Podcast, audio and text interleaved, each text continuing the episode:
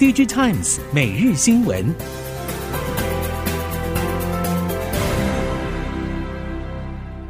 听众朋友您好，欢迎收听 DigiTimes 每日新闻，我是袁长杰，现在为您提供今天科技产业的新闻重点。首先带您看到的是中美贸易战扩及科技半导体大战，半导体设备业者表示，美国政府推出了四项政策，包括晶片法案附带获得补贴的厂商禁止在中国投资二十八奈米以下制程技术，禁止十四奈米以下设备输入中国，美与日台韩共组 Chip Four 联盟，以及最新发布用于开发环绕式闸极场效电晶体 GAAFET 架构相关的 EDA 软体也列入了出口管制清单。这四项政策不止压抑了中国半导体的发展速度，也影响长期合作紧密的台厂。但是对于南韩半导体供应链的伤害，比台湾更为严重。半导体业者表示，目前 EDA 禁令是以 GaFET 架构为主，而目前只有三星进入三纳米 GaFET，台积电则是二零二五年两纳米才会导入 GaFET 架构。所以根据禁令内容，未来中系 IC 设计业者仍然可以设计 FinFET 架构的三纳米制程产品，并且投片在台积电的三纳米制程。但是三星就确定无法支援相关订单，所以对三星有比较大的影响。而台系的 IC 设计服务及 IP 业者，目前与中国客户的合作，多数还没有包含到这么先进的制程节点，所以短期内对营运没有显著影响。相关业者表示，因为这个禁令现在对多数半导体供应链来说几乎没有损失，所以美国才会毫无顾忌地宣布，为的就是避免中系业者以商用产品为理由，向台积电、三星等业者投片，取得足够的先进制程晶片之后，借此用于军事等用途。但如果美中双方的利益冲突进一步加深，往 FinFET 架构实施禁令并不是不可能的事，届时的影响范围就会非常巨大。至于对中国本土晶片发展的影响，目前中国华大九天等 EDA 业者未成气候，本土晶片研发将会受到钳制。AI、HPC、车用与手机晶片这些需要持续跟上先进制程的领域，将会原地踏步。在半导体整体产业表现方面，综合半导体车用供应链业者的看法，半导体代工在第三季感受到消费性需求明显不振。逐步小幅挪移可供车用的空闲产能，第四季半导体表现恐怕消费性需求更弱，而车用可以进一步争取。汽车供应链业者表示，目前仍在协商第四季的情况，尽可能争取更多产能，价格还可以协商。但是因为目前半导体产能商规车规交集度有限。所以，半导体厂在第四季感受到消费车用晶片冷热落差的情况可能会更为明显。消费电子动能疲软，各界忧心会连带影响云服务的资料中心硬体需求。伺服器机壳大厂秦诚表示，下半年订单稳定，逐步成长，没有看到订单延迟或变缓的迹象，全年审慎乐观。此外，因应英特尔新伺服器平台可能递延。秦诚也表示，从订单来看，影响有限。秦城总经理陈亚南表示，市场有很多传闻，IC 产能过剩、调节库存等，各界忧心伺服器客户也会下调出货或取消或延迟，但是现在都没有看到客户有任何大动作。至于小幅调整，每年都在发生，并不会有太大影响。他推估，不管市况多差，大家都需要资料与讯息。所以，资料中心没有下修的理由。接着带您关心国际产业消息。南韩总统尹锡悦在光复节特赦三星电子副会长李在镕，解除了五年就业限制的枷锁。李在镕得以正式重返三星的经营，未来三星的动向也受到关注。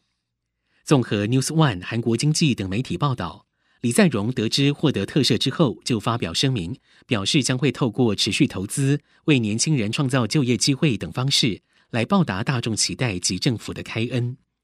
但此时弥漫着全球经济衰退的阴霾，南韩业界认为，李在镕也许将会优先考虑三星主要的核心事业，像是半导体、生技与电池等，之后才会将经营焦点放到新成长动力事业的发掘。另外，南韩业界也推测。三星近期很可能会有并购方面的重大宣布。至于南韩政府这一次特赦的目的，是想借着财阀之力来解决南韩当前面临的经济危机。接着带您关心电动车产业，特斯拉长城版 Model Three 今年的销售量配额已经售罄，订单累计到明年之后。为此，特斯拉已经决定停止在美国以及加拿大市场接长城版 Model Three 新订单。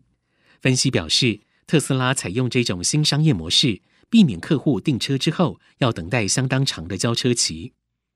根据 Electrek 以及 Tesla 报道，随着电动车技术更加主流，全球主要市场的电动车预购订单是有增无减。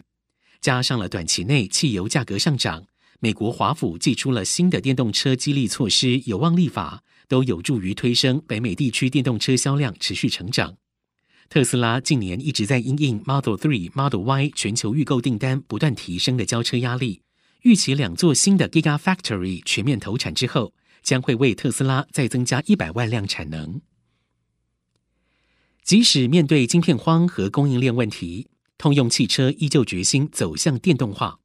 通用汽车计划在今年扩大电动车的生产规模，推出一系列的新车款，并且和供应商签署采购合约。外加开设了新的电池厂，来掌握电动车的关键零组件。根据 Electric 报道，通用汽车与 LG 能源解决方案合资企业 Ultium Cells 准备在美国密西根州开设新的电池厂。先前，通用汽车还宣布了两间电池厂，分别是在俄亥俄州和田纳西州。至于第四间电池厂，还没有正式公告。